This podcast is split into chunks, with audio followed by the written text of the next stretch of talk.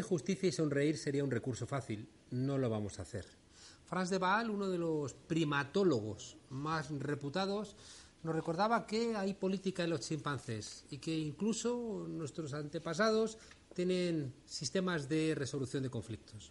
Se presentía siempre cuando había una pelea inminente que el ruido que hacían los contendientes era una forma de meter miedo, pero no, era la manera de avisar a la hembra dominante que era la encargada de resolver el conflicto con daños menores.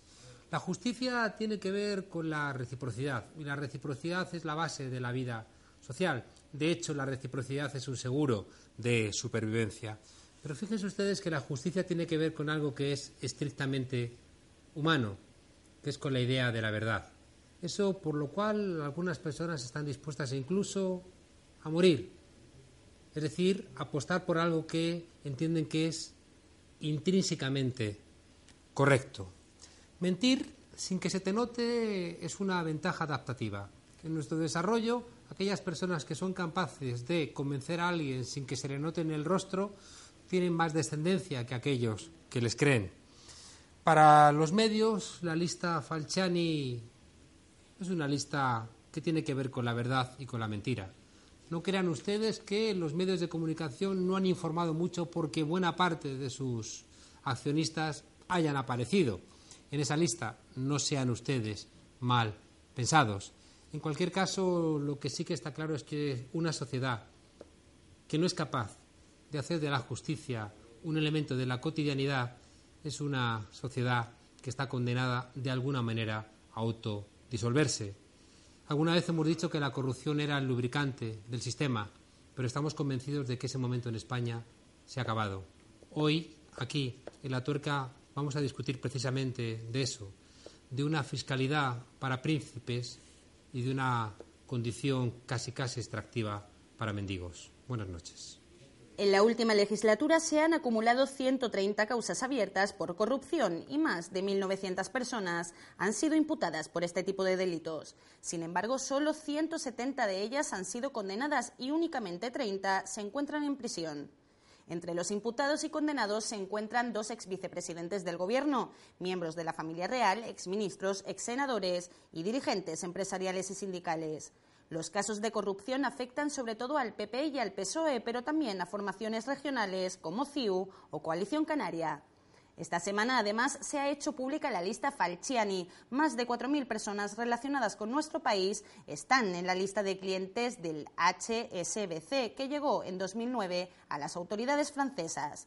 Los saldos de quienes tenían una cuenta bancaria suman casi 1.800 millones de euros, una cifra comparable con el presupuesto para la Administración financiera y tributaria de todo un año.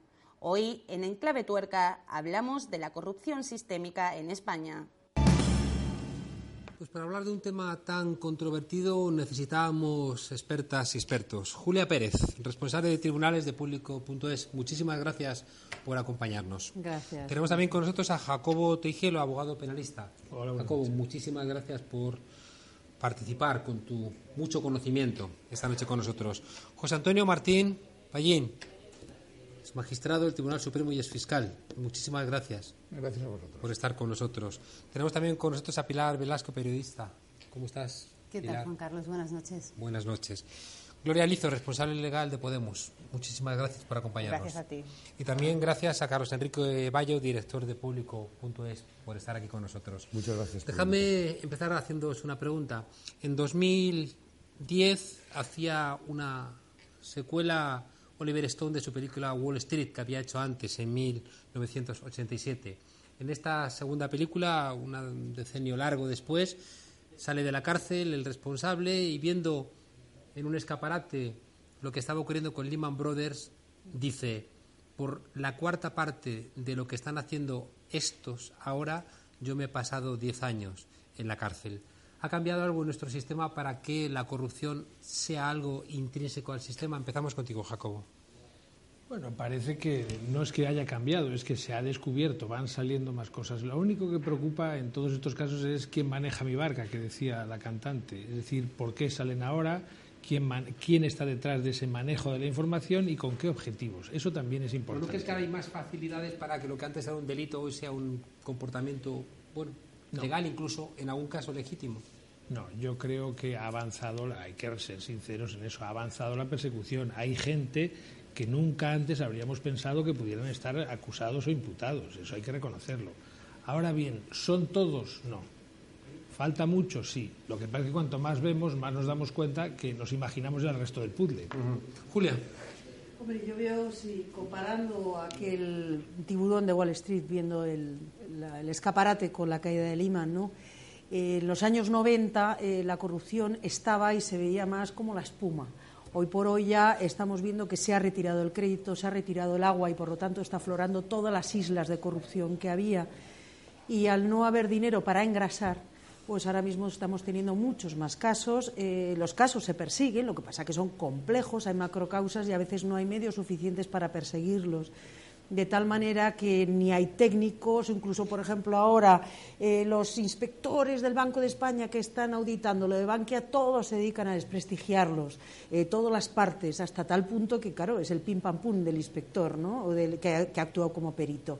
Entonces, frente a grandes despachos con grandes medios, pues evidentemente la justicia o incluso la instrucción eh, o el propio Ministerio Fiscal tiene muchos menos medios y yo creo que ahí es donde hay uno de los grandes mm. problemas en la lucha contra la corrupción.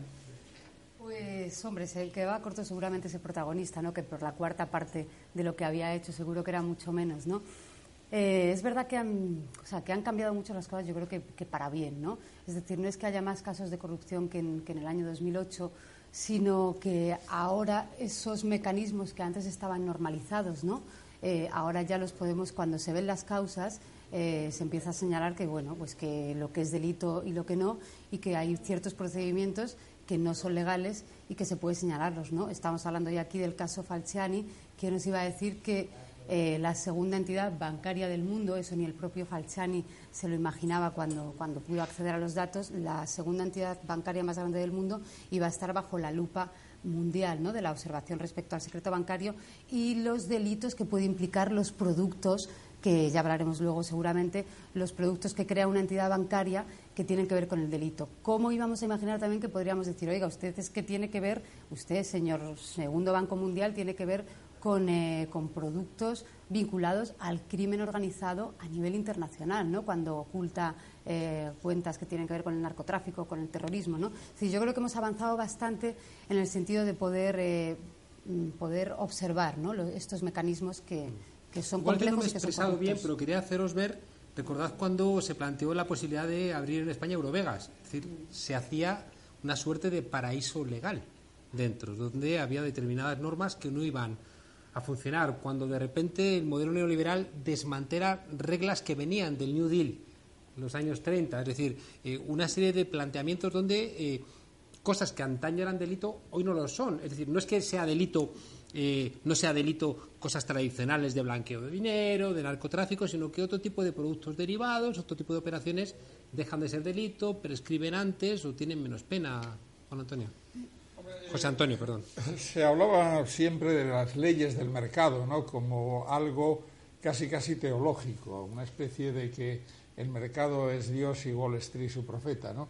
Y eso circulaba eh, y hubo un momento en que, la verdad, pues eh, Wall Street respetaba las leyes, pero por una serie de razones, eh, por todos conocidas, por todos los economistas, cuando la economía productiva tiene ya unos excedentes de capital que no puede reinvertir porque el mercado se está agotando, ese dinero tiene que buscar un, refugio.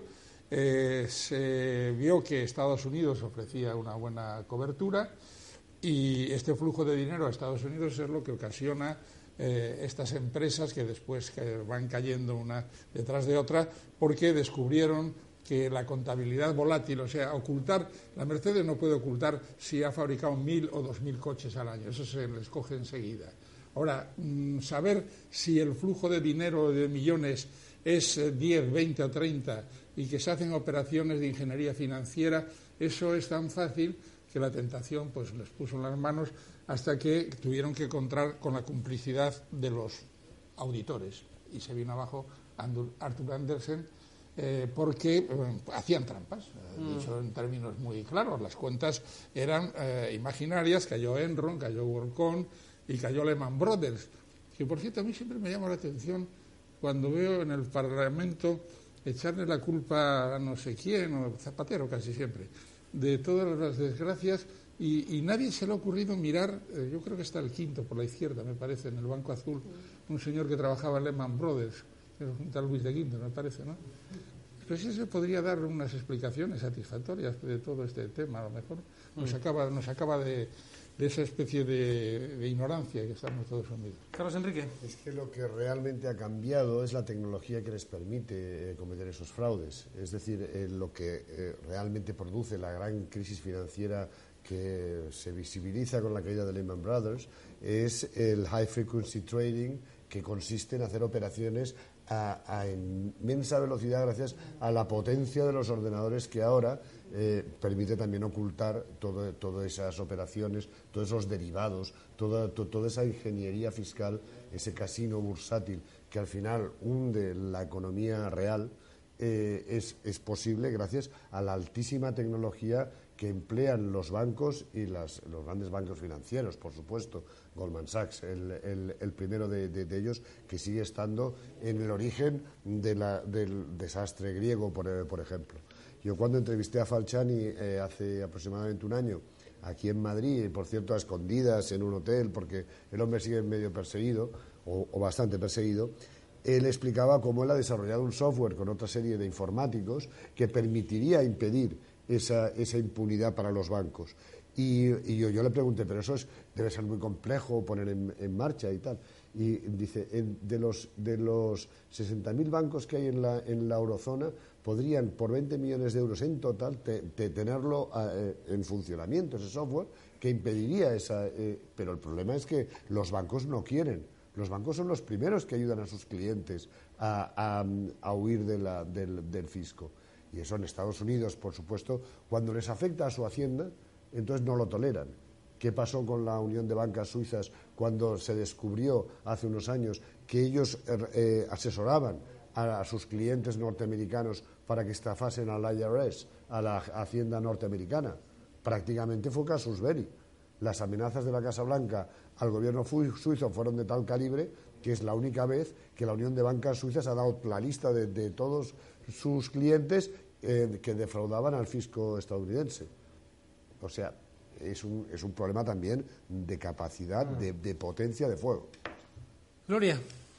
Pues eh, yo tengo la sensación de que tanto los casos que salen en España de corrupción eh, y así también como la lista Falciani son pequeñas islas o la pequeña punta del iceberg y esconde un gran calado y profundidad en, lo que es el, tremendo embolado y la estructura mundial que se ha creado para establecer una serie de mecanismos que, hagan imposible perseguir a determinado nivel de capital mundial. Eh, yo eh, estaba recordando antes que hay 15.000 lobbies inscritos en las instituciones europeas y en Estados Unidos que someten a gran presión la legislación mundial para que no haya una persecución de los paraísos fiscales. El banco HSBC es uno de los bancos suizos y lo que ha dado es una pequeña filtración de, lo que, de las de los, eh, personas que tenían inscritas cuentas allí. Estamos hablando de que hay la City de Londres, las islas del Canal Británico, hay estructuras organizadas dentro de los propios bancos que posibilitan y facilitan todo el entramado de evasión de capitales y, desde luego, de encubrir determinado tipo de delitos y, por supuesto, y por otro lado, también es importante hablar de esos paquetes premium que ya adelantaban otros compañeros, que el propio HBC, que está reconocido en la filtración que hace Fealciani, que ofrecían paquetes premium en el que se posibilitaba y se daban herramientas al evasor para que no hubiera nunca descubrimiento y se le, con todas las posibilidades y mecanismos legales para que viviera pacíficamente en su, en su burbuja antifiscal. Es decir, es un mecanismo fuerte, severo y de control mundial de los sistemas legislativos, de los sistemas de persecución eh, judiciales y, desde luego, también, por otro lado, también, y lo digo, a, la publicidad en prensa o a la repercusión en prensa que tiene ese tipo de, cuestiones. Hubo un tiempo en donde parece que la corrupción estaba vinculada a los bienes, ahora la corrupción parece que está vinculada al dinero, ¿no? Bueno, es la que es que desde que el dinero se convirtió en un producto incluso que mucho más lucrativo que los propios bienes de producción, pues nada, a partir de, de entonces ya eh, es el dinero lo que realmente mueve y engrasa. Siguiendo tu razonamiento, Gloria, uno de los temas que sí que se notan eh, con la lista Falciani y que sirve un poco como de, forma simbólica para, para, entenderlo es que esa lista que se conoce desde el año 2010, lo conocen los estados, eh, España reaccionó dando una amnistía fiscal con simplemente declarar el 10% y ya está, y se repatriaron miles eh, de millones, ¿no?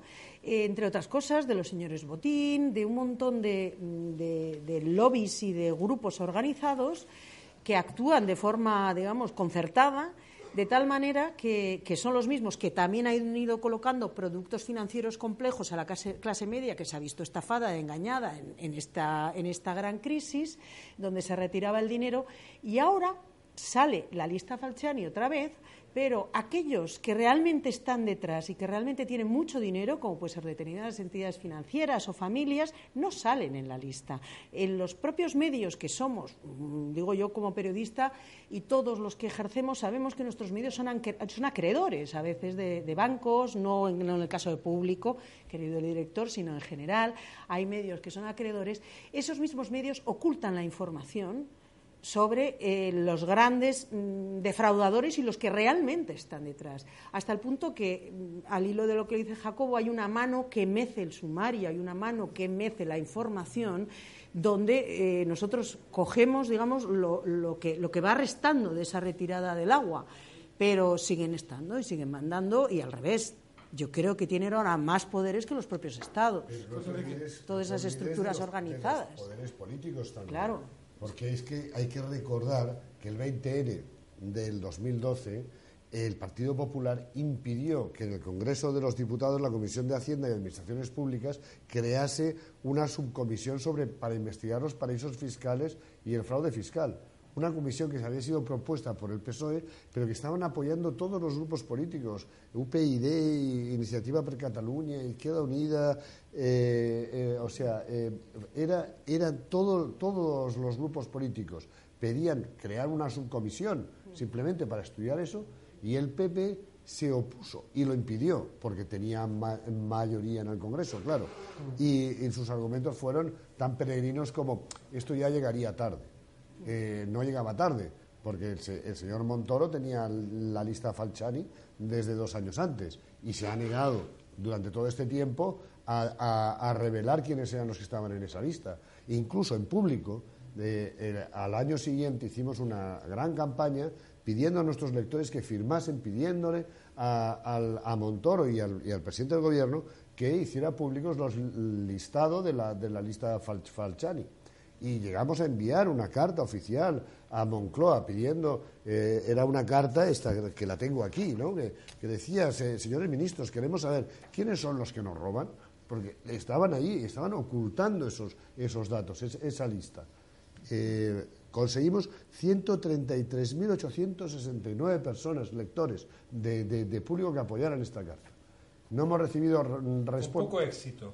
No, hubo éxito. A mí me, abrieron una, una, inspección fiscal después. ¿A ti por haber A mí personalmente, sí. No, no, no, eso no sé por qué. Pero tuve que volver a presentar todos mis papeles porque, porque me, me abrieron una inspección. Gloria. Apuntar a esa diligencia del Ministerio de Hacienda que lo que se mandó yo lo he sacado hoy de internet. La carta que se mandó a aquella lista, a la primera filtración de lista Falciani, es una notificación cariñosa, afectuosa, en la que simplemente se les apercibe que si no dan información sobre las cuentas, se habría un procedimiento de gestión tributaria. Inspección no, gestión. Eran demasiado importantes. Eran demasiado importantes. Es que estamos hablando de que uno de los últimos directores de HSBC finalmente terminó siendo ministro de Comercio en el Reino Unido. Es decir, cuando el entramado político, financiero es tan endémico.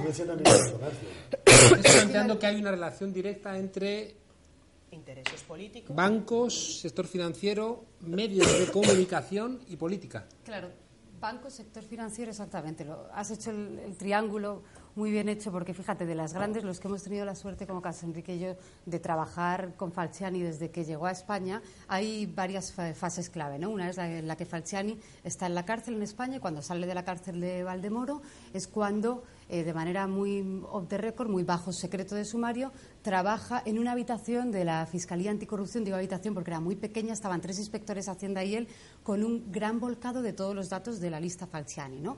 Y, un año después consiguen desarrollar esa aplicación para que todos los, los 100.000 nombres ¿no? pudieran estar ya en una base de datos que es la que se le pasa a la Guardia Civil y la que se le pasa a Hacienda. ¿no? Y Falciani, los que nos sentamos con él, nos decía desde el principio, hay dos cosas clave. Uno, no hay periodista que no le hayamos pedido la lista Falciani. No hay periodista que no le hayamos dicho, pensando muy antiguamente, ¿me puedes fotocopiar la lista? Y decía él, esto es imposible que un medio de comunicación en España o en cualquier país europeo lo tuviera por sí solo. Primero, porque es un trabajo que no puede hacer un medio por sí solo. Y segundo, porque las presiones de cada medio de comunicación impedirían que con una cantidad tan ingente de evasores fiscales y con una entidad bancaria como es el HSBC soportara un medio por sí solo esa gran presión. Entonces tuvo la inteligencia de, hacer ese trabajo con el Consorcio Internacional de Periodistas de Washington, eh, con Le Monde, etcétera. ¿no? O sea, tenía muy claro que había que sortear esas presiones de cada medio, pero tenía muy claro también que, como recordaba, me recordaba hace dos días un fiscal anticorrupción, decía, lo que pone en evidencia el caso Falciani no solo son los evasores, que al final es lo menos, no es tan importante, sino las tensiones que ha habido entre Hacienda y las distintas instituciones de este país en la propia investigación del caso Falciani. No es que la tuviera Hacienda desde el año 2010, es que han pasado cinco años y en este país todavía no sabemos nada de las diligencias que hay en la Fiscalía Anticorrupción eh, y en la Audiencia Nacional, ni cómo va la, la, investigación del caso Falciani, que es que lleva cinco años, o bueno, lleva tres años en el juzgado número cinco de la Audiencia Nacional, ¿no? Y, tiene que ver, es producto de estas presiones también. Falciani, en la cadena SER, hablaba de las presiones, de la falta de medios para investigar esa lista eh, Falciani. Y entre la falta de medios señalaba también que un elemento de presión es que en una investigación, la mayor investigación de fraude que ha habido en este país, se pongan solo a tres inspectores a trabajar en esa investigación. Y no solo que se pongan a tres inspectores, sino que inspectores de Hacienda se personaran en la Fiscalía Anticorrupción a retirar el material los ordenadores donde se está investigando esa lista. ¿no? Y esto que parecen detalles, ¿no? al final decía Falciani y los propios instructores eh, de Hacienda of the record decían, o sea, la presión ha sido insólita. O sea, no hay un solo inspector que hubiera podido él solo ¿no? con, con esa presión. Entonces es verdad que pone en evidencia que no ha habido voluntad política para, para hacer una investigación como tantas otras de corrupción que se han hecho, ¿no? En el caso del gobierno italiano, el gobierno italiano rechazó la información. Es decir, cuando Christine Lagarde, que es la, primera que recibe todo el listado y lo comparte con, con, eh, España, también lo comparte con otros países. Eh, se da el caso bastante curioso de que estaba Berlusconi en el poder de que el gobierno italiano, cuando le, van a dar los datos, dice, no, no, no los queremos ver, quédenselo. No nos interesan. O sea, eso, si, es como demostración de falta de voluntad política. Claro, y... El gran problema es si tenemos instrumentos jurídicos suficientes para hacer frente a este fenómeno que está ahí, que es un fenómeno eh, universal. Cuando eh, hablabais de que en España, ahora se yo del, del 20N, yo creo, aquí sí que estoy de acuerdo en que así como creo que se puede legalizar perfectamente la droga eh, con una decisión interna de un país y esa, esa milonga de que si tienen que ser todos los países a la vez, como si tuvieran que dejar todos de fumar al mismo tiempo, eh, yo no me creo esa milonga. En el caso de los paraísos fiscales creo que la acción tiene que ser conjunta. La prueba es que llevamos no sé cuántas reuniones del G7, G8, G20, G22, según las sillas que se vayan poniendo. Ahora creo que empieza mañana una del, G, 20 en que en el orden del día está vamos a por los paraísos fiscales. Pero nadie da el paso definitivo, se dan pasos eh, tímidos eh, aquí, por ejemplo, pues eh, se dijo por la Fiscalía y la Abogacía del Estado que eh, no podíamos proceder contra los directivos del HSBC. Hombre, el derecho da para mucho, y Jacobo lo sabe perfectamente. De repente, cuando alguien quiere proceder, se saca de la manga la teoría de la ubicuidad. Y, y la teoría de la ubicuidad nos permite, pues no solamente perseguir dentro de nuestro país, sino perseguir fuera. No hace falta que sea un delito de justicia de jurisdicción universal. ¿no? La teoría de la ubicuidad. ¿Dónde se comienza a cometer, iba a decir, el pecado? Dice, ¿dónde entra la tentación de llevarse el dinero a Suiza? Pues cuando el banquero normalmente, eh, los banqueros, ¿no? En el caso Botín lo sabía él perfectamente, pero dice, le voy a ofrecer un producto muy bueno. Este producto se lo va a usted colocar en En ese momento, en el derecho penal ya empieza la ideación del hecho delictivo. Luego podemos localizarlo aquí y considerar como cooperadores necesarios a los directivos del, HSBC. Parece que a un juez belga se le ha ocurrido esto y ha dado una orden de búsqueda y captura de los directivos del, HSBC. Hasta ahora no le han declarado la guerra a Bélgica, pero bueno, espero que a lo mejor aquí pues se tenga la, la idea de que esos señores se anden con cuidado cuando pasan un eh, aeropuerto eh, ahora con las medidas estas antiyihadistas pues eh, pueden, tener, pueden tener problemas. No se hace lo que yo considero insuficientes instrumentos políticos, no tanto penales, sino también como procesales. no sé qué habéis hablado, cinco años, seis años, diez años en, que tarda esto, pero eso lo, provoca, lo provoca el propio sistema.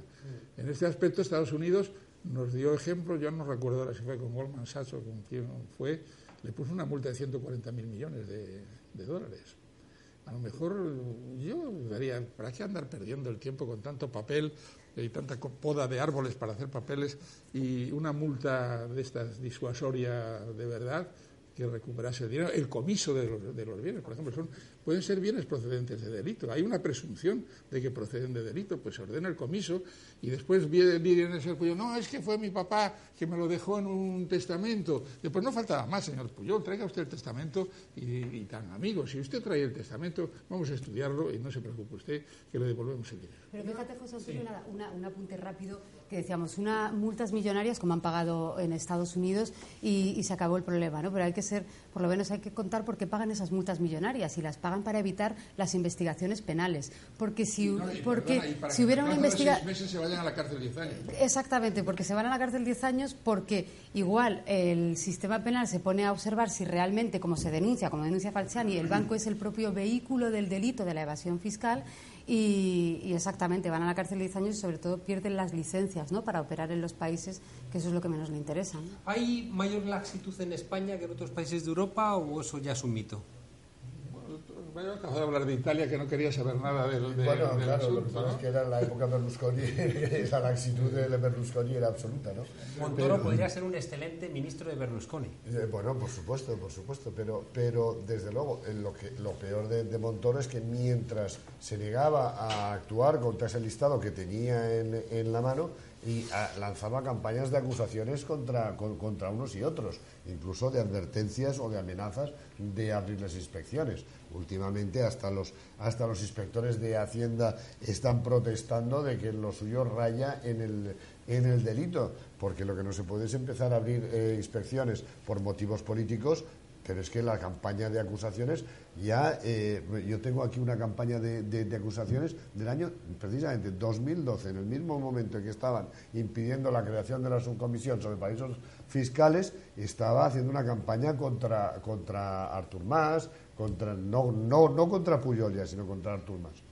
Pero eh, realmente lo que estamos perdiendo de, vista es el inmenso poder económico que tiene eh, esa, esas entidades e individuos que tienen ese dinero en los paraísos fiscales.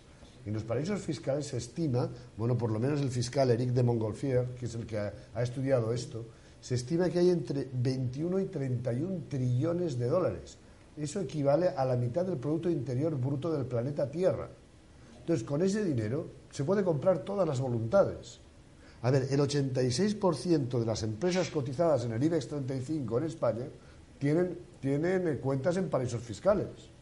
Entonces, desde luego, los grandes poderes económicos, pero no los grandes poderes, el poder económico mundial es el que protege esos paraísos fiscales, porque son, es, con los que trabajan. Y lamentablemente muchos de los gobiernos que tenemos en nuestros países trabajan al servicio de esos grandes intereses económicos. Con lo cual. Hombre, yo creo que también asistimos, a ver, es que a veces hablamos como que mm, ese capital internacional y tal es de una única voluntad.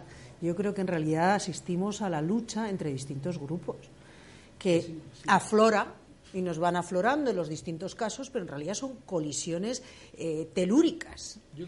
y, nos va salpicando a los demás cuando en realidad y percibes que hay que hay mm, peleas de Lucoil por el mercado español, eh, peleas de, por ejemplo, el caso Castor Florentino Pérez, que es el presidente del mayor lobby del cemento de Europa, que hablabas de los lobistas, consiguiendo que le indemnicen con mil, mil bueno, va a ser al final cuatro mil millones de, pagados por todos nosotros. Entonces, esa sensación que nosotros a veces, que, que trasciende no solamente a los Estados, sino también a los propios eh, poderes económicos desde el momento en que luchan por mercados. Y ahora mismo hay una lucha en el mercado español. Mm. Que, que tú yo quería preguntaros una cosa que no he entendido a los periodistas. ¿Por qué no se podía dar la lista directamente a todos los periodistas a la vez en el primer momento? Porque no es una lista, son 45. Pero se facilitan las toneladas a todos los periodistas y cada uno ocultará a sus amigos pero el resto sacarán el resto. Es, un trabajo yo lo que creo, yo lo que creo es que también hay que ver otra fase. A mí esto me suela, me huele a pescado pasado de fecha. Esto es una noticia que llega tarde, lleva muchos años rodando. ¿Qué es lo que pasa ahora? Dicen los que saben que la información es poder. Y a mí me da la impresión de que se está instrumentalizando la lista y otras muchas informaciones para objetivos distintos a los que nos imaginamos. La llevaron a Grecia, la llevó Christine Lagarde en su momento a Grecia, la utilizó, la sublista eh, Lagarde, famosa. Es sublista, claro, no, era, todo el paquete de información. Y en este momento, en este momento, ¿qué es lo que está pasando en España? Pues están llegando los grandes fondos internacionales, George Soros, está eh, Bill Gates, está Carlos Slim, están comprando a precio de oferta todo lo que hay aquí. Y justo, precisamente, las personas que están saliendo en estas listas son cada uno de los que son objeto de compra, es decir, los vendedores o los rivales en las compras. Porque a mí me parece emocionante lo de Higi Kovalainen o lo de Forlán. Creo que eso, el mundo entero estaba temblando ante la noticia de Forlán. Y la de Higi Kovalainen, yo creo que el mundo entero, del automovilismo también, por supuesto, estaban angustiados con esa noticia de que saliera la historia de que el pobre Heikki Kovalainen tenía ciento y pico mil euros en una cuenta. ¿Eso qué es? El único que había ese día era botín. Botín ese día, o esta temporada, recién muerto por supuesto, estaban pendientes de la compra y la venta con soros de determinadas participaciones del banco. La familia Masabeu, que ha salido Liberbank, también estos días estaba siendo objeto de pugnas por estas mismas cosas. Es decir, quizá se está instrumentalizando la información y quizá dicen que el tonto cuando le señala la luna mira la mano, el dedo que le señala. O sea, que estás pero a veces los tontos, la resurrección de la lista lo que está de alguna manera es abaratando los costos de algunas empresas para que gente interesada opere. Estoy seguro de ello, por supuesto. Estoy seguro de ello y se podría seguir en la prensa información de esas que es complicado falsar, que diríamos no, los no, no, sociales. Solo hay que revisar la prensa. Sí, pero Jacobo, no te, no te equivoques. La lista Falciani no es una lista. Es, un, es, un, es una cantidad de datos cruzados sobre testaferros que montan compañías offshore que a su vez pertenecen a otras compañías, cuyo rastreo está muy fuera del alcance de lo que puede hacer ningún medio de, de Pero cada uno de los medios podría centrarse en una persona. Dice, suelta toda la lista y que cada medio la maneje Claro, hablamos de lista y visualizamos eh, las páginas que sean con, una numeración de nombres. No son nombres, claro, son documentos contables con muchísima información de gestores, de intermediarios, de clientes, de, de, empresas, de testaferros, de compañías, un etcétera inmenso que son 140 periodistas en, en, 40 y pico países los que lo han trabajado, pero cada periodista enlace con el Centro Internacional de Washington, que tienen, que tienen una avalada carrera en, grandes informaciones, o sea, en, investigar este tipo. Son periodistas muy independientes, tengo que decir en su defensa, porque les conozco. Eh, cada periodista de enlace en cada país necesita también su propio equipo. Es decir, es un manejo de la información jacobal que no estamos acostumbrados porque es tan ingente que ya te digo, ni siquiera entre la cadena Ser Público y el diario podríamos hacerlo entre, nosotros. Eh, yo leí en noviembre, no sé, a lo mejor no es verdad, pero que el Instituto este de Periodistas Internacionales había recibido una ayudita de George Soros. Mira, yo, conozco el Instituto Internacional, el centro. ¿Recibió la ayudita? Recibe, recibe dinero de fundaciones, de ayudas, como, como todos los grandes centros en Estados Unidos, porque es la manera en la que sobreviven, por el crowdfunding y por los fondos. Pero no son informaciones amañadas, como No, estamos no, no, no, intentando, no digo que o no, no, interesadas, claro. Ha coordinado Claro. esta investigación, Sí, sí, ha participado la, la BBC, Pero, ha pero pregunto, participado como lo de la, falsi- o la falsabilidad, ¿es posible que haya recibido 500.000 euros de Soros? Mira, aunque hubiera recibido 500... eh, No, no, pero digo, ¿es posible que haya hombre, sido? Segurísimamente, pero quiero ¿Y es decir posible que... Soros esté comprando ahora mismo en España? Es posible, pero conociendo al Y- director de ese centro, que es un australiano que lleva muchos años de una carrera de investigación Hay excelente, australianos buenos y malos. ¿eh? este es excelente periodista en su defensa, Seguro. te aseguro que no me lo imagino filtrando un dato a ver si Soros pone este dinero, no, porque es que no trabajan así. Bueno, pero es que es el momento preciso. El tema de la sindicación de los periodistas a nivel mundial cuando ha habido determinado tipo de información. Es decir, quiero recordar Wikileaks. Yo creo que los primeros movimientos de sindicación internacional para filtración de información fue precisamente con Wikileaks. Eh, Assange termina recluido en la embajada de no ha Bolivia. terminado todavía, no me digas eso, que yo conozco a Ha también. ha- sí, yo- bueno, quiero decir, ha terminado. Hablo de un presente Demasiada continuo. gente, todos tienen muchos problemas. Vale. Luego me tocará a mí. Decir, pero se agotó, o sea, la, filtra- o sea, la fuente de información de Wikileaks se agotó en su momento. Ha habido otros movimientos, no recuerdo ahora mucho, sé que con el tema también de la portada de, bueno, del tema de Francia, el Charlie Hebdo, también hubo una sindicación, un movimiento periodista, pero claro, al final nos abocamos finalmente a la heroicidad personal para conseguir rebatir algo de lo que mundialmente se ve. Igual que el juez instructor que echa sobre sí toda la carga de la instrucción de un procedimiento en el que no tiene ni posibilidades ni medios y en el que condena su vida, yo creo que el tema del periodismo también.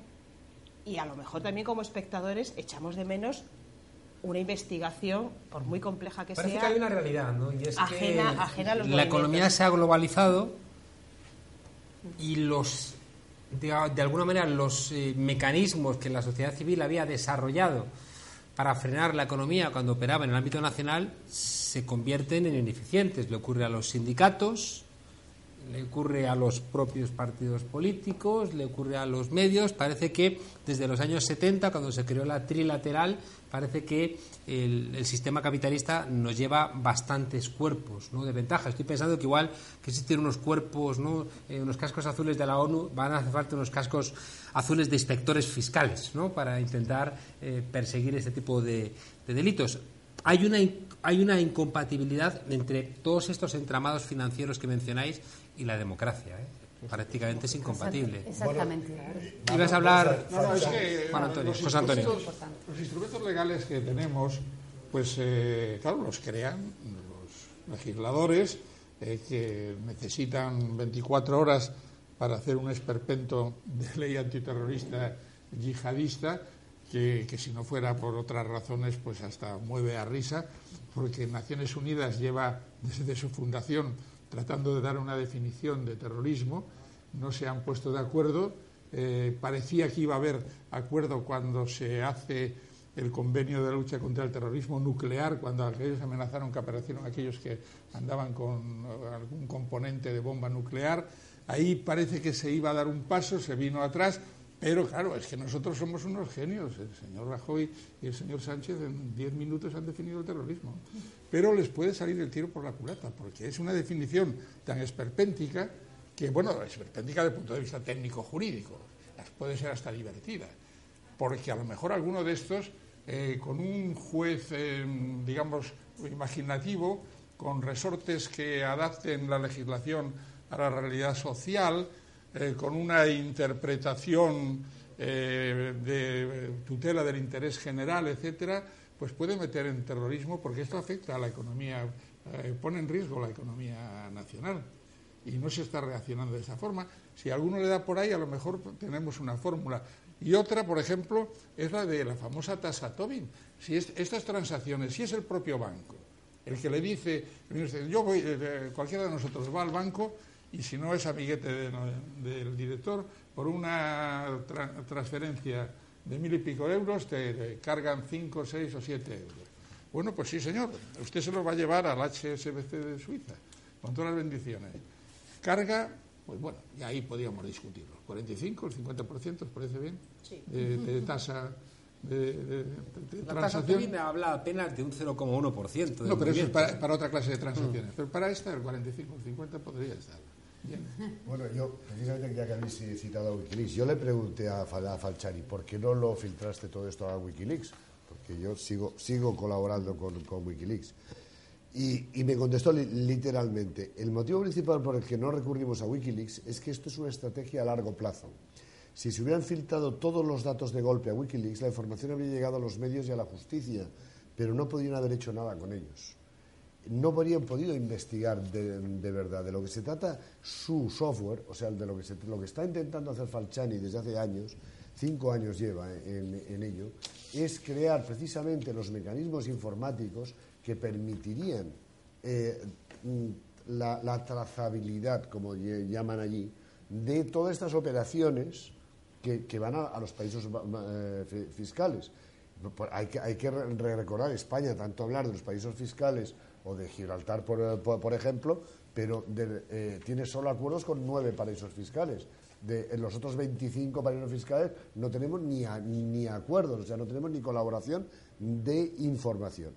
Entonces, tienen que participar informáticos, tienen que participar expertos judiciales en la, en, la capacidad de contrarrestar esa potencia de fuego, como decía antes, informática y económica que tienen eh, eh, esos, esas entidades financieras. Y para eso necesitas el apoyo de diversos gobiernos honrados, claro, y, de, agencias tributarias. Haceros una pregunta en esa dirección.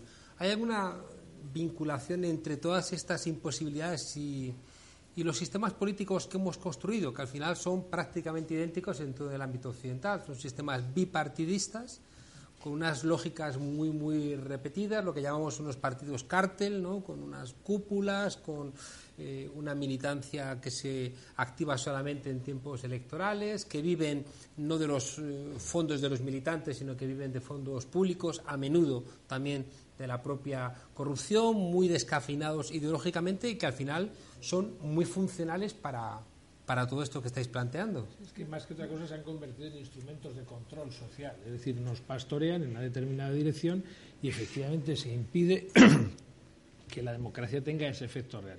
Pero en el fondo el, criterio es el mismo que se está diciendo con esto, la información. Si todo el mundo, si todo funcionase como debe, que nos den la información y ya veremos a ver qué se hace con ella. Que nos dejen decidir en cada momento cada cosa y que no decidan por nosotros lo que nos conviene.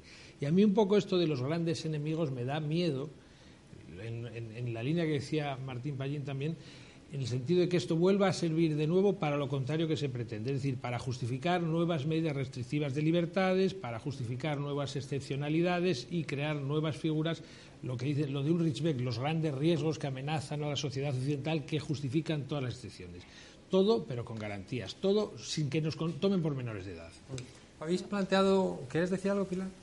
No, hombre, tu pregunta a, las dos cosas. Decías tú, es verdad que decía Iñaki Gabilondo cuando el lunes salía la noticia, deberían de parar las máquinas hasta que no se explicara qué ha pasado con todos estos evasores fiscales y cómo ha operado el, HSBC.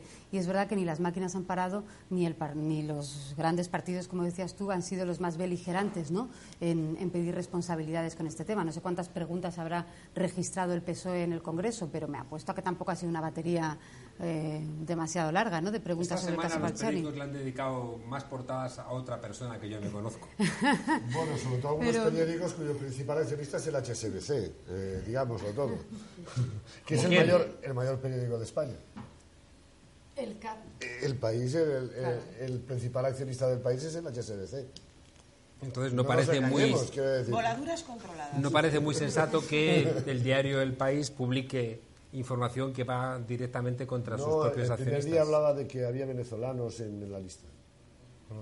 Dejadme que vuelva a lo que habías planteado tú, eh, José Antonio hay como dos grandes elementos. ¿no? Uno es eh, si los paraísos fiscales ocupan hasta la mitad de la renta mundial y hay dos tercios de la humanidad, dos tercios de la humanidad en situaciones de extrema necesidad, si hay hambrunas, si hay problemas sanitarios, si hay problemas de, de, de viviendas, si hay desplazamientos, hombre, parece que es evidente que hay una relación entre todo este malestar y este bienestar acumulado en unos pocos. Y eso nos llevaría, y no es tan complicado, a hablar, como ha hecho el juez Garzón, de terrorismo financiero. No sé si veríais que esta figura debiéramos ir pensándola, ¿no? Es decir, ¿cómo es posible que eh, genere más daño unos locos que es verdad que con mucha violencia asesinan a ¿qué? a 50 personas o estos locos no menos locos que son capaces de asesinar a millones de personas? Bueno, es que ya hay iniciativas eh, de, hace tiempo. Sigler fue el que lanzó, que yo sepa, la idea de considerar estos delitos como delitos de lesa humanidad. Jan Ziegler, relator de Naciones Unidas contra la hambre. Y, entonces, eh, claro, lo que sucede, cada vez lo ves más, más claro. Todo este dinero tendría que ir porque llega un momento en que los economistas, los grandes economistas, no pudieron calcular eh, los efectos de, de, dos fenómenos trascendentales y que están ahí que no se pueden ignorar. Por un lado, la aparición de las nuevas tecnologías la anunció Alvin Toffler en la tercera ola ya hace tiempo y que ha mm, reducido drásticamente la mano de obra. Eso es un fenómeno que el que quiera enfrentarse a él se da contra la pared, porque va a ser inevitable. Y, por tanto, el segundo, y el segundo es el envejecimiento de la población. Entonces, esto matemáticamente no hace falta, yo soy de letras y sé sumar difícilmente, pero es bastante fácil porque tiene que ir, o sea, las pensiones no se podrán pagar si no hay inyección. Lo que no se puede pagar es autosubvencionando ya las pensiones. Esto está demostrado que no puede ser. Hay que inyectar en la seguridad social dinero público. ¿El dinero público de dónde viene? De los impuestos. ¿Y los impuestos a quiénes hay que ponérselos? Pues a estos señores. Con todo el dinero que hay en Suiza teníamos para pagar las pensiones, vamos, no sé que hagan el cálculo los economistas, pero para pagar pensiones pues hasta el año 2060 o 2070. Pero es que no olvidemos que la especulación, por ejemplo, de los mercados de los precios de los alimentos, que en los años 60 solamente en la bolsa de Chicago había algunos índices de futuros de los, de, los precios agrícolas, eh, Goldman Sachs es el que crea el índice que ahora se llama Goldman Sachs Standard Poor's, que, eh, lo que lo que procura es la especulación con los mercados de futuros de los alimentos han provocado hambrunas, auténticas hambrunas mm. en las que han perecido decenas de miles o cientos de miles de personas para que se permitiera así el enriquecimiento descomunal y rapidísimo de unos pocos. Eso es ya raya en el genocidio, no en el crimen. En esa misma dirección, lo segundo que planteabais es la tasa Tobin. Es decir, el Parlamento Europeo ya ha dado pasos muy decididos al respecto, pero siempre parece que hay algo que termina frenándolo. ¿no? Sí, porque igual que los paraísos fiscales, yo no sé si, si es algún problema teológico, como con aquello de que, en el Calvario Jesucristo estaba rodeado de dos ladrones y le dijo, mañana estaréis conmigo en el paraíso. Alguien le sonó eso del paraíso y debe estar relacionado con la teología. Nadie quiere tomar medidas y se pueden tomar medidas reales. Pero yo creo que hay un problema también muy grave, que eso sí lo que han anunciado algunos economistas. Gran parte de esa masa eh, procede de la droga, procede de la prostitución, eh, procede de algo que eso sí que se materializa, es rentable, del tráfico de armas. Pero claro, un F-18 lo fabrican con sus misiles y con sus cosas y al fin y al cabo es un producto tangible y por tanto ya constituye una representación de un bien. Pero la droga no. Todos sabemos eh, que cualquiera que se haya dedicado a esto, eh, yo he estado en el Alto Guayaga, en Perú, hablando con los cocaleros o cuando, eh, bueno, este, Evo, Morales sabe bastante de esto, la brutal eh, repercusión en el precio final desde que se coge la, hoja de coca, eh, que, se dan dos o tres cosechas al año, que no hay que ni regarlas ni nada, que crece en parajes inhóspitos donde no se puede plantar. Llegó por allí un despistado de Naciones Unidas, la FAO, se le ocurrió y dice, hombre, vamos a sacarles del pecado y sustituir la coca pues por eso, pues por piña tropical o por todas esas cosas. Claro, eh, resulta que esto estaba en el altiplano, eh, se cultivaba en laderas de 45 grados de pendiente, eh, la, la, piña hasta que salía al puerto del Callao se pudría y además el mercado de la piña no da para tanto. Entonces dijeron, no sea usted imbécil, vamos a meter aquí. Pero lleva 20 años trabajando en eso y cobrando un sueldo mensual de, de la FAO. Y entonces, eh, al final, ese producto de la hoja de coca yo creo que se pagaba a 5 dólares eh, la tonelada, después pasa a la pasta básica, que son con cuatro porquerías que se compran en cualquier droguería, y después ya viene el clorhidrato de cocaína. y ya el clorhidrato tiene un valor muy superior al diamante. O sea, la repercusión de lo que cuesta sacar un diamante y ponerlo en el mercado es mucho menor que lo de la sobrevaloración de la hoja de coca puesta en clorhidrato. Y este dinero sí que es dinero que si, si se legaliza... Pero además es que se utiliza eso para, para maniobrar y para, y para tener una influencia política en los países que, que producen eso. Yo cuando estaba en Washington de corresponsal tuve un garganta profunda en la Drug Enforcement Administration, en la DEA, que lo que quería denunciar era cómo la DEA se dedicaba no a impedir que hubiera tráfico de drogas, sino a aprovechar ese tráfico de drogas para eh, mm, intereses políticos, para, para, extorsionar a unos o para beneficiar a otros. Claro. O sea que, Ahí está la hermosa novela terrible de Don Wilson, el, el poder del perro, ¿no? donde traza ¿no? toda esa relación entre eh, el Irán Gate, ¿no? que termina después en México, todo, toda la, eh, la, eh, la, financiación de la contra en Nicaragua, etcétera. si Falciani fuera, como decía antes José Antonio, un entrenador de fútbol o un delantero centro, todo el mundo sabría perfectamente quién es este señor. Pero si solamente ha cometido como Snowden o como Assange la tarea de intentar hacer transparente la realidad, la pregunta abierta es, ¿lo conocerá la gente? Pues hemos lanzado a la calle al bueno de Facu a que nos cuente si realmente Falciani pues, remata con la derecha, remata con la izquierda o, o no remata. A ver qué nos ha contado el bueno de Facu. A mí, el hombre del tiempo no me va a volver a engañar, así que me he calzado el abrigo y he vuelto a salir a las calles de Madrid a preguntar hoy por la lista Falciani. Vamos a ver si la gente sabe de qué va y qué opina al respecto. ¿Conoce usted la lista Falciani? No. No. ¿No sabe lo que es? No. ¿No se ha enterado? No. No. ¿El caso Swiss Leaks?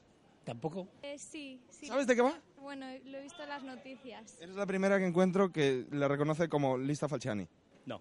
Sí, he oído, no, he indagado a fondo, pero sí, vamos, he leído bastantes cositas de todo ello. Qué descanso, alguien que sabe lo que es. Sí, bueno, he oído hablar de ella, claro. ¿Y qué te parece toda esta historia de la gente que tiene su dinero en Suiza y estas movidas? Entre otras cosas hay que diferenciar si las personas, que aunque sean españolas, como por ejemplo Fernando Alonso, si están viviendo allí o tienen su residencia allí, o sea, que tengan el dinero allí es otra cosa muy diferente a los que están viviendo aquí y en cambio tienen su dinero allí en vez de pagar los impuestos aquí en España. Horrible, ¿qué me va a parecer? O sea, mira, soy argentina y me fui de un país corrupto con políticos eh, ladrones y estoy aquí me parece mentira. Es totalmente distinto. Bueno, distinto, los políticos son todos iguales. ¿Qué hay más todavía? Ah, pues sí, suele ocurrir que van saliendo. Ah, bueno, pues sí, lo habré oído. Se ha perdido entre tanta información, ¿verdad? Que se tiene que coger a todos, primero que devolver el dinero y, y luego a la cárcel. ¿No sabe lo que es el caso Swiss Leaks? Uh, sí. Esta lista de gente que tenía su dinero en Suiza. ¿A usted qué le parece todo esto? Pues que es un cachondeo con respecto a los que trabajamos puro y duro. Desastroso, de verdad. Así está el país. O sea, me refiero, eh, en realidad, patriotas de pacotilla que, que son de banderitas España, pero luego se llevan toda la pasta afuera. Y claro, luego ves nombres que aparecen como la orden religiosa y ya es que te quedas loco. O sea, dices, ya no solo empresarios o gente que tiene mucha pasta. Una vergüenza porque porque no los meten en la cárcel, porque no hacen nada con ellos, absolutamente nada. En este momento pasa la policía por la calle en la que nos encontramos.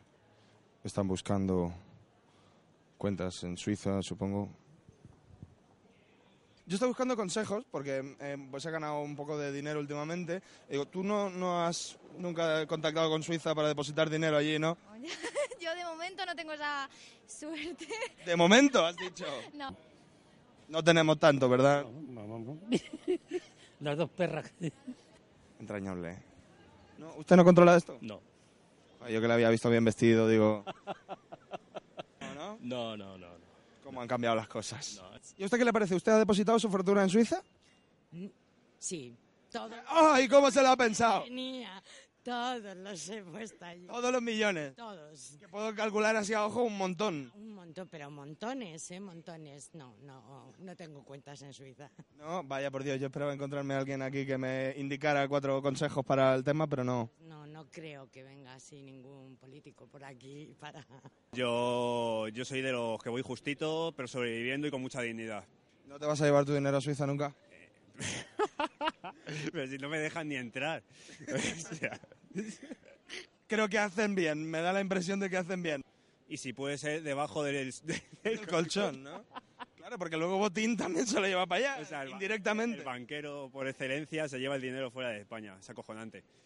Mira, yo tengo, tengo una teoría. Mi teoría es que cada uno roba frente a sus posibilidades. Si estoy en un hospital, yo puedo llevar unos pañales, me los llevo.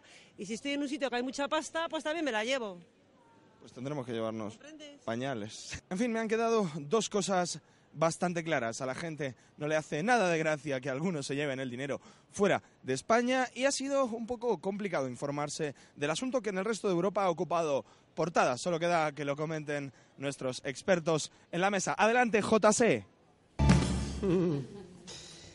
Eh, hubo un tiempo en España donde yo creo que lo que ha planteado esa señora era cierto, que cada uno robaba en virtud de sus posibilidades. Un país, una dictadura, un Estado desmantelado, un exilio, eh, unas élites políticas clientelares. Pero hoy en día yo no sé si esa frase sigue siendo cierta. ¿Cómo lo veis? Yo creo que está muy descompensada esa balanza, ¿no? O sea, que, que la gente puede defraudar a, un, pues a ese nivel no defrauda. Quiero decir que es que primero el logro, porque a quienes nos gusta cubrir la información de delitos económicos, ha sido un tema que no hemos conseguido nunca que gustara a la gente, que calara en la sociedad, que se interesara absolutamente nadie, que hablar de, ahora de caso Falciani, pero hablar de eso, de evasión fiscal, de cuentas en Suiza, que no lo colocabas, como decimos en los medios, ni en un boletín, como quien dice. Es decir, que que ya socialmente se es consciente del daño que producen los presupuestos públicos de cada país y el peligro que es para la financiación del terrorismo y el narcotráfico que haya cuentas opacas en Suiza, ¿no? Y, yo creo que la gente, pues eso, ha puesto esto en la dimensión que tiene que ponerla, ¿no? Que es muy diferente a que el fontanero te dé la factura con o sin IVA, que puede ser absolutamente eh, eh, reprochable. Pero oiga, no comparemos, no es roba usted o defrauda usted por encima o por debajo de sus Los posibilidades, que quieren ¿no? comparar eso precisamente son los que tienen cuentas en Suiza, porque es que lo han llegado a hacer desde hasta en las ruedas de prensa del, del Consejo de, de- de Ministros se ha llegado a decir que, que había, eh, ¿cuántos eran? Medio millón de, de- de- de parados que estaban cobrando el paro eh, eh, eh, irregular o ilegalmente eh, por parte de... eh, lo dijo la, la vicepresidenta de un, de un gobierno cuyo partido, pues, pues no sé, en su sede en Génova qué es lo que hace. Pero eh, realmente estar acusando a todos, eso además lo estoy viendo mucho entre los tertulianos de, de- de- casi, todas, casi todos los tertulianos, porque están al servicio de determinados medios de comunicación que lo que quieren es demostrar que en el fondo es toda la sociedad la, la que está corrupta. Porque al fin y al cabo todos ustedes hacen igual. Todos ustedes siempre, eso, le pagan al fontanero sin, eh, sin IVA y están intentando pues, eh, pues eh, defraudar al, al fisco. Con lo cual no, no hace falta perseguir a los que se llevan 40 millones, porque todo el mundo defrauda un poco. Pilar luego Jacobo. No, solo un detalle de unos segundos, que José Antonio se acordará de esto. Los inspectores de trabajo por primera vez han denunciado que se ha legislado para que sea pena de cárcel el fraude, el fraude laboral. Es decir, que un trabajador cometa fraude con, al cobrar el paro es pena de cárcel en este país y eso se ha hecho, vamos, que no tenía precedentes. ¿no? Entonces es verdad que no solo en las tertulias se ha intentado comparar el que se lleva dinero a Suiza con el que pone la facturita con IVA o sin IVA, ¿no? sino que se ha, se ha legislado, notarías. se ha legislado muy duro por abajo y por arriba todavía seguimos. Ahora bien, con el debate sobre la mesa, pero con la legislación patas arriba. Pero hay una Jacobo. cosa que hay una parte de razón en eso. Es decir, en los estándares éticos sociales en, España no son los mismos que en el resto del mundo. Es decir, hay un concepto que llaman la probidad, los ingleses la probity, que aquí no se da. Tú cuando tienes un problema, la gente te dice, ¿conoces al juez? Vete a hablar con el juez. ¿Cómo que ir a hablar con el juez? En cualquier país, yo he visto en, en Inglaterra que a un ministro de España se le ocurrió intentar tocar a una juez en un asunto de terrorismo. ¿Qué hizo la juez? ¿Qué habría hecho aquí? Irse a cenar con él en muchos casos. ¿Qué hizo en, qué hizo en Londres? Rápidamente dio, parte a las, dio cuenta a las partes, oiga, han intentado tocarme desde España, desde el Ministerio de Justicia. ¿Que, ¿Qué hago? No sé si debo de abstenerme incluso. Esa cultura de la probidad aquí no existe. Y luego hay otra cosa. Para que las normas se respeten tienen que ser justas. Es decir, no podemos decir ahora vamos a por estos, a loco. Hay que respetar unas garantías. Los impuestos no se pueden hacer con criterios de voy a sacar lo suficiente para este año y el, el que viene ya veremos. Y tienen que ser unos criterios justos, unos criterios que tengan, estén basados los impuestos en la ética. Pero es que hay No otra son- palabra en inglés que tampoco tiene traducción al castellano, que es accountability. Que eso tenemos que decir rendición de cuentas, porque no sabemos cómo decirlo. Porque, claro, la, accountability que tienen todos los gobernantes y todas las autoridades en, en el mundo anglosajón, parece que nuestros gobernantes, mm, bueno, no han inventado ni la palabra. No, Es que aquí se dice con mucha frecuencia, eh, cuando se quiere justificar una modificación, ahora con lo de la cadena esta perpetua, permanente, revisable e intransferible, eh, pues dice, no, es que los países de nuestro entorno. Pues como decía Jacobo, pues si tenemos ahí los países de nuestro entorno, hay modelos, hombre, ningún modelo puede ser perfecto, pero yo siempre, el otro día lo decía en un artículo, pues puestos a imitar a los países de nuestro entorno, ¿por qué no importamos el sistema de bachillerato francés, el sistema universitario alemán y el sistema fiscal sueco o inglés? Pues porque están los países de nuestro entorno, pero claro, tienen una cultura y unos principios distintos. Aquí 40 años de dictadura más un- una mm, aversión a los principios éticos, a educación por la ciudadanía y todo eso, produce estas cosas. Tampoco nos escandalicemos Que demasiado. le ¿eh? dediquemos cinco minutos a esto, porque yo creo que es algo que este país sigue sin entenderlo. La relación que hay en no, no haber hecho una lectura correcta del franquismo y de la transición y la situación que tiene nuestra democracia actualmente, entre otras cuestiones, que alguien pueda permitirse presionar a la justicia, que alguien se pueda permitir el lujo de eh, utilizar el poder del Estado para perseguir adversarios políticos, ese tipo de comportamientos que uno tiene la sensación de que hacen de nuestro país todavía algo diferente. Se publicaba el otro día, perdona, en un periódico alemán, eh, seguía diciendo que éramos un país de, de charanga y pandereta. o sea que, efectivamente. Pero yo, recuerdo que lo comenté una vez en Berlín, en, una- en el Instituto Cervantes, hablando de la transición y de la guerra civil y todo esto. eh, hombre, le dije, mire, si ustedes hubieran vivido 40 años bajo Hitler, a lo mejor tenían una formación y un concepto distinto, ¿no? Y, pero esto pa- parece que no tiene importancia, pero se ha ido, se ha ido transmitiendo. Ese, todavía existe un desvalor de la política, efectivamente, por la famosa, bueno, es que era, era la bestia negra de Franco y de los editoriales de Mariano de Ara- de- de Aranas y Joaquín Arrarás, y que vosotros que sois periodistas debíais leerlos de vez en cuando, porque la verdad que cuando hablaban de Gibraltar español lo hacían con un ardor que a algún, algún político le costó un disgusto, porque se unió al ardor y entonces protestó Inglaterra y le llamó Franco y fue la famosa frase aquella dice no se dedica usted a la política, haga como yo, pues fue derivada de uno de esos ardores patrióticos. Bueno, hablando de la justicia, precisamente hoy hemos iniciado en público, en, bueno, en el foro de debates Espacio Público, un debate sobre la justicia en España. De eso puede hablar mucho mejor Julia, que lo conoce a, a- a fondo, pero, pero realmente es que eh, lo que tú dices, eh, tenemos una justicia que no es decimonónica, es de dieciochesca prácticamente y que está absolutamente viciada por el poder, porque ha estado durante mucho tiempo al servicio del, del- poder. Eso eh, nos, nos distingue muchísimo del resto de los, de los países eh, eh, europeos, porque, porque realmente pues hay muchas garantías, hay muchas, muchas formas de garantizar la independencia de la justicia frente al poder político que en España no están en vigor. Déjame hacernos otra pregunta. Hablamos mucho de los corruptos. ¿Y los corruptores? Son los grandes desaparecidos de todo procedimiento. Es decir, eh, pues precisamente es que son los que eh, son dignos de protección. Es decir, todo el entramado político, financiero del que hemos estado hablando a nivel internacional solo protege al se, a su, a sí- se, se prote- se protege a sí mismo.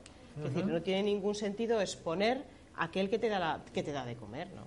Y evidentemente los grandes protegidos a nivel mundial, y de- haciendo diferenciación entre lo que es el gran poder económico que tiene que ver con organizaciones criminales y con determinados, también hay un poder eh, empresarial que se nutre de esa opacidad y que desde luego es el gran protegido a nivel mundial y en España, porque en los- todos los procedimientos penales por corrupción, los grandes omitidos de todo procedimiento siempre son los empresarios, Jacobo, el que da el dinero. cosas- hay dos cosas. La primera, esa utilización de la política no solo es decreciente, sino creciente. Es decir, ahora mismo los juzgados se utilizan como herramienta para objetivos políticos. Los procedimientos penales se utilizan, y alguno de vosotros lo podéis saber en carne propia, la justicia y la información se utilizan como herramienta política. Y, por ejemplo, lo que a todo el mundo le escandalizaría en cualquier sitio es cómo puede usted haber obtenido esos datos, un ministro o cualquier otra cosa, sacar datos a la luz, dónde está la privacidad, dónde están todos esos derechos, en ninguna parte. Se utiliza a diario. Y luego hay otra cosa, la diferencia de trato entre unas listas y otras. Porque, vamos a ver, hay más listas aparte de la lista Falciani. Y, y esto no me estoy yendo del tema, estoy yendo a los corruptores. ¿qué pasa con la lista de Soleado?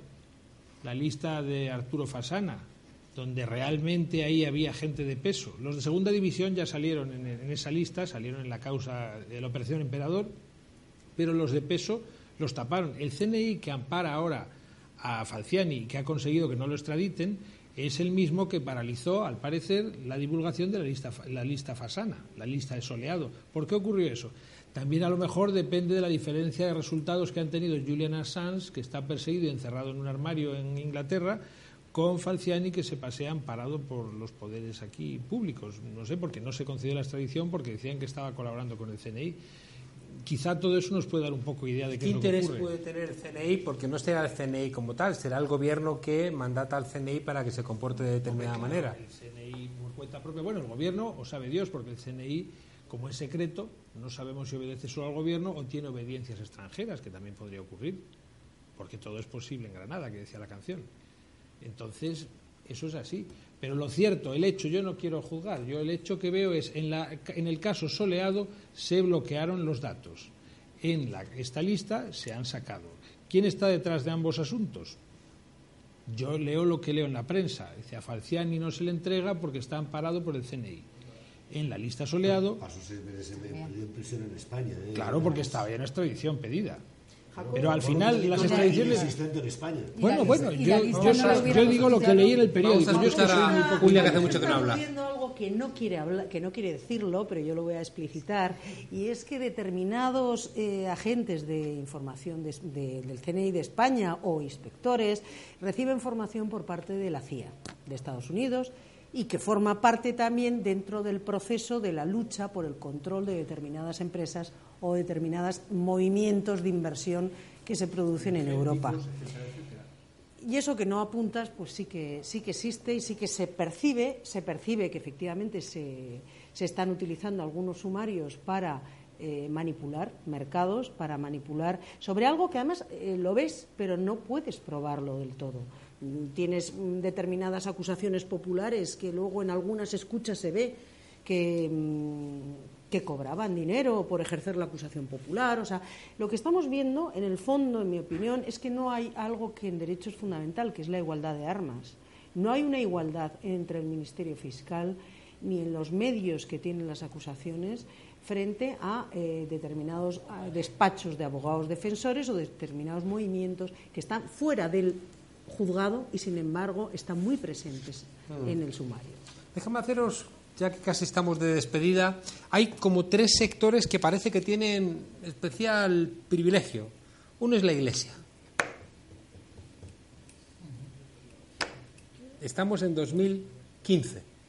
El concordato, el concordato se firmó prácticamente el día después, prácticamente no, el día después de la aprobación de la Constitución, por tanto todo su, su desarrollo fue preconstitucional y ahí sigue habiendo, ¿no? De alguna manera un trato privilegiado, se les está permitiendo que compren edificios, que compren solares.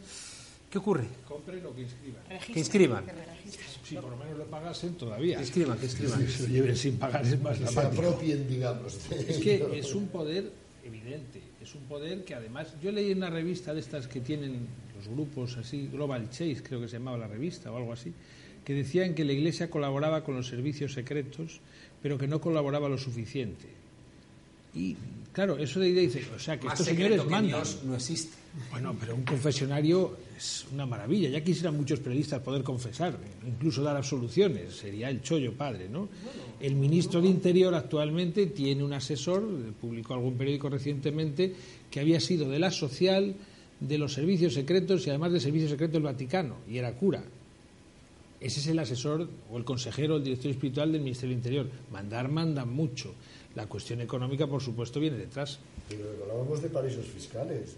El, mal llamado Instituto para las Obras de la Religión y bien llamada Banca Va- Va- Vaticana, eh, parece que cuando llega el nuevo Papa se encuentra, oh sorpresa, que se dedicaba a tener las cuentas de los mafiosos, de los narcotraficantes, de los eh, traficantes de armas, a lavar el, el dinero. Había eh, cuentas de cientos de millones de, de euros que decían que, que no sabían que existían ahí dentro.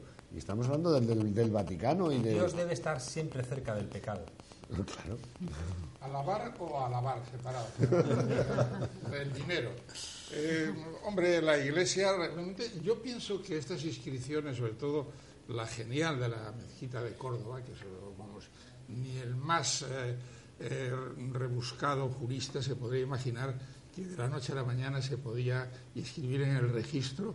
Me gustaría conocer al registrador, a ver qué opinó cuando se le presentaron para inscribir la, la mezquita de, de Córdoba. Por mucho menos hemos hecho abajo expedientes de dominio y los hemos anulado.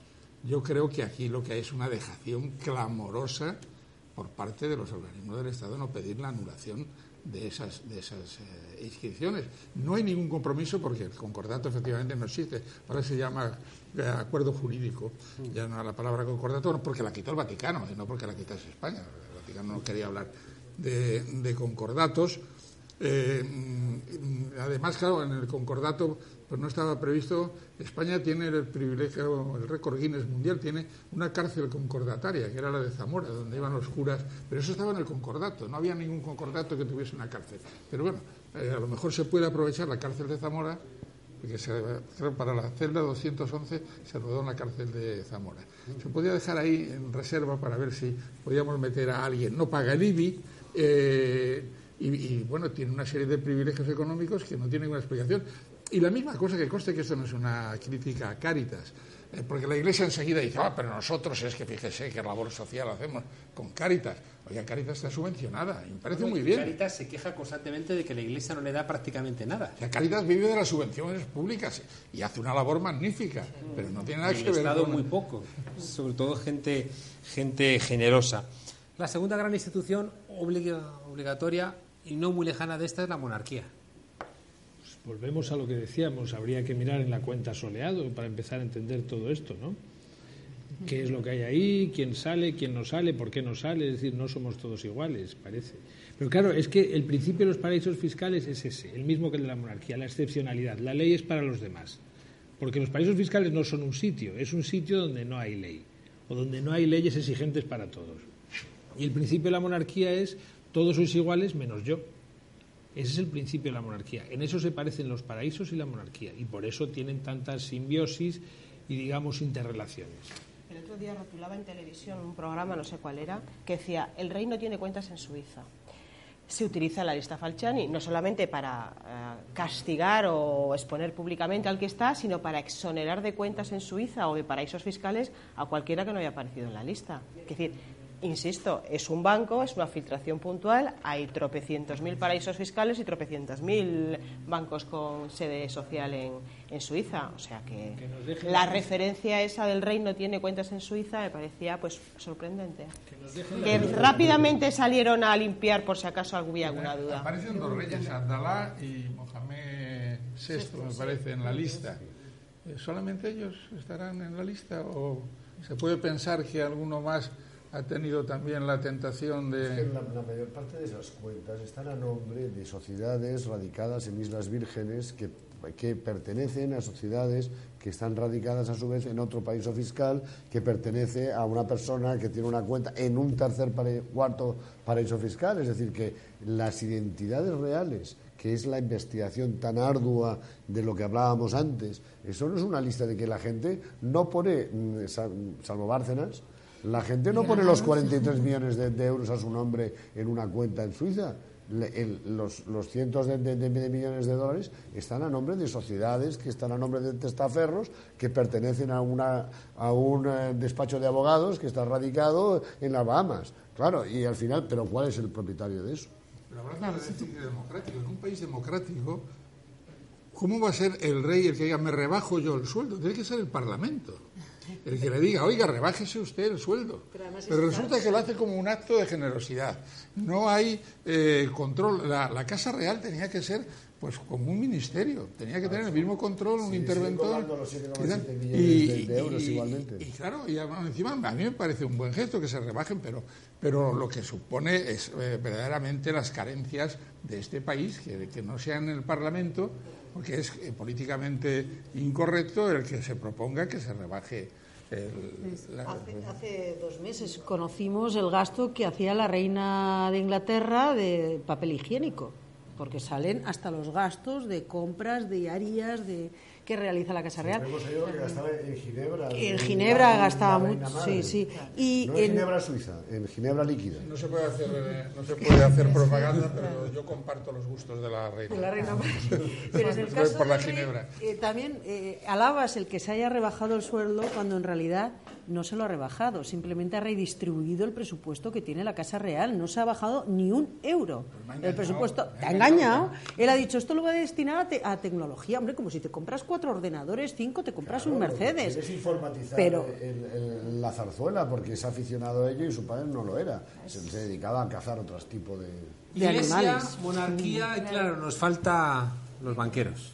Es que te iba a decir, vas, claro, vas uno a uno, Juan Carlos, y es que en realidad Suiza podría ser, podríamos compararlo con la caja B de la democracia española en general, porque todos los grandes casos de corrupción tienen cuentas en Suiza. Todos los partidos, grandes partidos políticos de este país, en sus casos de financiación irregular, han pasado por Suiza, desde Bárcenas hasta Filesa, hasta la investigación que hay abierta a Convergencia y en el caso Palau, que también el dinero pasa por Suiza, ¿no? Desde, las, eh, desde la monarquía, que lo del rey no está demostrado, pero Urdangarín está negro sobre blanco en el sumario. Urdangarín, con su secretaria, que le dice, la letra pequeña siempre es lo mejor, siempre es lo mejor que le dice, oye, ¿esto dónde te lo tengo que mandar? Sí, hombre, ya sabes, la cuenta está en Suiza, pues sí, mira, la cuenta que te ha dicho este que lo mandes en Suiza, ¿no? ¿Cómo se llama? Bucarela o algo así, la, secretaria. Es la secretaria la que coge el dinero de, de Urdangarín, que debe ser que no que ni siquiera se molestaba él en hacer la transferencia, ¿no? en saber dónde tenía que, ir ese dinero a Suiza. Pero ya te digo, desde la monarquía hasta partidos políticos, todos los casos opacos, todos los casos de corrupción, todas las grandes instituciones tienen su capítulo negro en Suiza, ¿no? Y no, y no es casualidad ni muchísimo menos. Yo os lanzo un ejemplo, digo como simbólico también. Eh, Alfredo Saez fue condenado como mm, director de un banco, del Banco de Santander, fue condenado y el Tribunal Supremo eh, no fue indultado, sin embargo, o sea, no aconsejó el indulto, sin embargo, fue indultado por el último, posiblemente último, anteúltimo Consejo de Ministros de Zapatero, Partido Socialista, y el nuevo gobierno que llegó, el, PSOE, el PP, mm, estuvo de acuerdo y continuó con el expediente del indulto y ratificó dicho indulto. Esto es, mm, hay determinadas entidades financieras que tienen magníficas relaciones con unos y con otros y les hacen muy buenos favores a unos y a otros y por lo tanto todos le deben dinero, todos tienen deudas, créditos o favores. Y eso es lo que nos lleva al final al corruptor que al final hoy ha salido que una nueva sede del PP se ha hecho con dinero pagado por empresarios de Palma. Y volvemos otra vez las reformas, las obras y las cuentas en Suiza. Os quiero pedir algo optimista. Os lo digo de corazón. Es decir, eh, no podemos eh, lanzar este mensaje donde ya lo que te queda prácticamente es cortarte las venas, ¿no? Es decir, eh, eh haced un esfuerzo aunque os cueste, Jacobo. Yo creo que es un avance. El hecho de que nos enteremos, porque nos estamos enterando de cosas antiguas. Antes ni se podía hablar, ahora se van saliendo estas cosas. Todavía no se puede hablar lo suficiente, todavía no todos nos pueden contar los periodistas todo y todavía nos seleccionan algunas cosas, las cuentas estas, pero yo creo que hay un avance. Ajá. Gloria. Eh, bueno, ah, Gloria. sí, sí. Es que no sé si mirabas a Julia. He dicho Gloria y mira a Julia. digo, pues no Gloria. Vamos a ver, eh, he insistido en la primera intervención que creo que son pequeñas puntas de iceberg y lo que sí confío es en la heroicidad puntual de, de aquellos que van interviniendo en la vida política desde los diferentes sectores, desde la judicatura, desde la política. Cualquier intervención es válida para destapar, para denunciar y supongo que ahí la esperanza es pues eso, la heroicidad personal o colectiva que nos permita pues hacer de este un mundo mejor. Carlos Enrique. Bueno, es que yo creo que igual que dije que nos están estafando con mucha mayor facilidad gracias a la tecnología, también nos estamos enterando de ello con mucha mayor facilidad gracias a la tecnología. El hecho de que exista Wikileaks, el hecho de, que exista un Snowden que sea capaz de sacar los datos de la NSA, el, hecho de que exista un Falciani eh, dispuesto a arriesgarse para, para informarnos a todos, eh, eh, también se debe a la posibilidad de hacerlo gracias a la tecnología. Y esas tecnologías, esas redes sociales, están haciendo que la gente se entere. Y cuando la gente está informada, está indignada y por lo tanto puede cambiar el mundo. Julia. Simplemente veo que ahora ya es muy difícil engañar a la gente. Eh, todos tenemos ya conocimientos, estamos todos interconectados. Hoy en día tienes a alguien en Australia y en, Inglaterra y en cualquier sitio que te pueda contar lo que está ocurriendo allí. Entre todos nos estamos ayudando. Estamos, eh, hay personas valientes que se ofrecen y que incluso sacrifican eh, su vida o su futuro para filtrar información. Y hoy por hoy es más difícil que nos tomen el pelo. Y como dice Jacobo, pues mmm, seguirán, porque seguirán la, la, información en la capacidad que tienen de delinquir en nanosegundos y con esas estructuras tan complejas, seguirán robando, pero hoy por hoy va a ser más difícil que mmm, se vayan de rositas con los años. Pilar. Todas cosas muy optimistas. Eh, esto es un paso más para conocer cómo funciona el secreto bancario suizo o de cualquier gran entidad.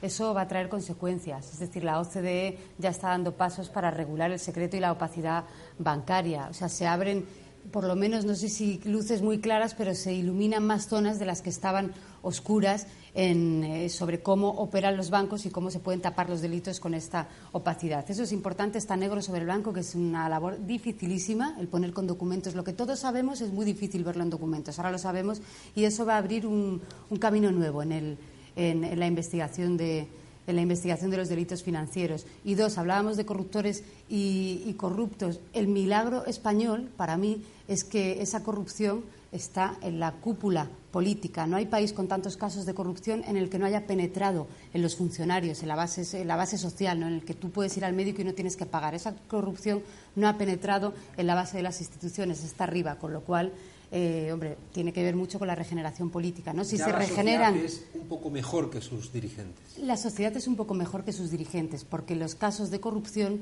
uno por uno, siempre suelen estar en la, en la creme, ¿no? Mm. Más hacia arriba que hacia abajo. Y esos son dos elementos, yo creo que optimistas para seguir avanzando. Yo creo que, abundando lo que dice Pilar, tenemos el diagnóstico, sabemos lo que pasa y tenemos todos los datos para saber cuáles son las causas de la enfermedad. Y tenemos la terapia y la terapia es eh, democracia eh, y que eh, los ciudadanos sean verdaderamente, como dicen las constituciones, los que tienen la soberanía popular.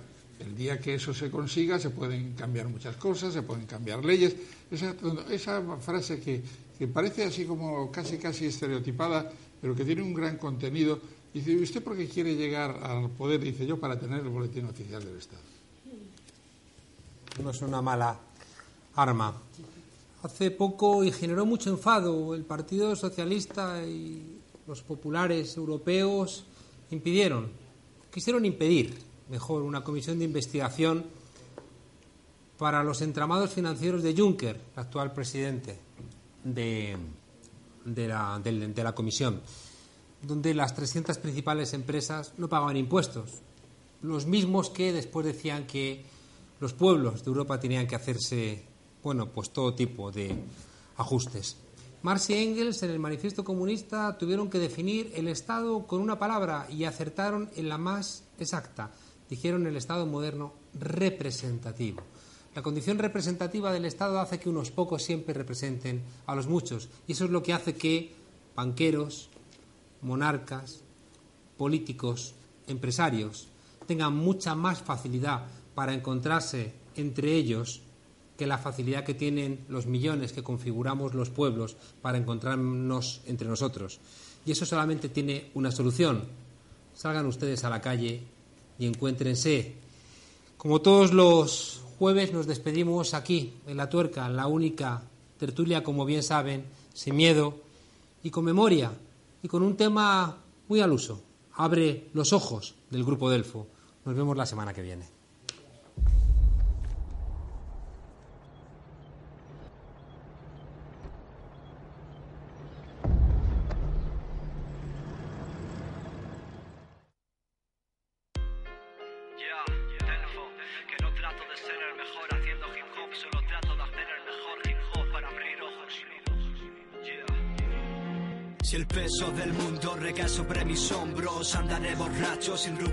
Sombras. Han visto tantas cosas y fuera en las calles cae este pobre hombre ya casi nada la sombra. El alumbrado público hace tiempo que no alumbra, aunque poco a poco la gente se acostumbre, los culpables ni se nombran. No es normal que de cierta forma no nos quieran informar. La gente de corbata es la que mata en el planeta, son atletas que con guerras el negocio de las armas ejercitan. Irrita que los beneficios de unos pocos locos roben las tierras, todo un pueblo habita, miles de vidas quitan con bombas que retumban y te tumban en tu tumba. Y es que mientras tú estás tirado en el sofá, descansando de otra dura jornada laboral, esos delincuentes aferrados al poder nos explotan y nos mienten por su propio interés, ya nada es como antes, ya nada es convincente de esos farsantes sirvientes de bancos privados creados precisamente para sufrir la crisis que vivimos actualmente, ya es suficiente, seamos conscientes, actuemos por un nuevo mundo libre y eficiente. Abre los ojos antes de que te los cierren. Abre los ojos, abre los ojos, abre los ojos antes de que te los cierren. Abre los ojos, abre los ojos, abre los ojos antes de que te los cierren. Abre los ojos, abre los ojos, abre los ojos antes de que te los cierren. Abre los ojos, tío, abre los ojos. Me da la sensación que el nuevo plan de globalización en acción activa produce depresión. Me llama la atención el estrés y los nervios de esta población. Quizás se abre de este viejo mundo donde el tiempo es dinero y el dinero libertad en un inmenso reloj de arena digital en el cual fácilmente las filas se te pueden agotar. Ya, no vivas el momento, sé el instante de forma consciente. Somos seres brillantes por puro instinto, aunque esto es distinto en esta época diabólica, trambólica, biónica, robótica. Estoy hablando de manipulación genética, alimentación transgénica, enfermedad genérica en esta vida histérica de alérgicas, palabras estratégicas. Que existen censuras tecnológicas que escapan a tu lógica, soluciones médicas sin drogas farmacéuticas, viviendas ecológicas sin trampas económicas, sociedad utópica. Sí, eso dicen, aunque aquí estoy yo, viendo lo que pasa, sufriendo entre las masas, observando si el sistema financiero se colapsa, sintiendo la presión de una soga que aprieta, agobia y ahoga a miles de millones de personas de esta tierra, de enfermos mentales que ejecutan sus planes principios morales, pero armados y cargados de cabezas nucleares. Abre los ojos antes de que te los cierren. Abre los ojos, abre los ojos, abre los ojos antes de que te los cierren. Abre los ojos, abre los ojos, abre los ojos antes de que te los cierren. Abre los ojos, abre los ojos, abre los ojos antes de que te los cierren. Abre los ojos, tío, abre los ojos. Una vez más, caras, ok? HH multinacional,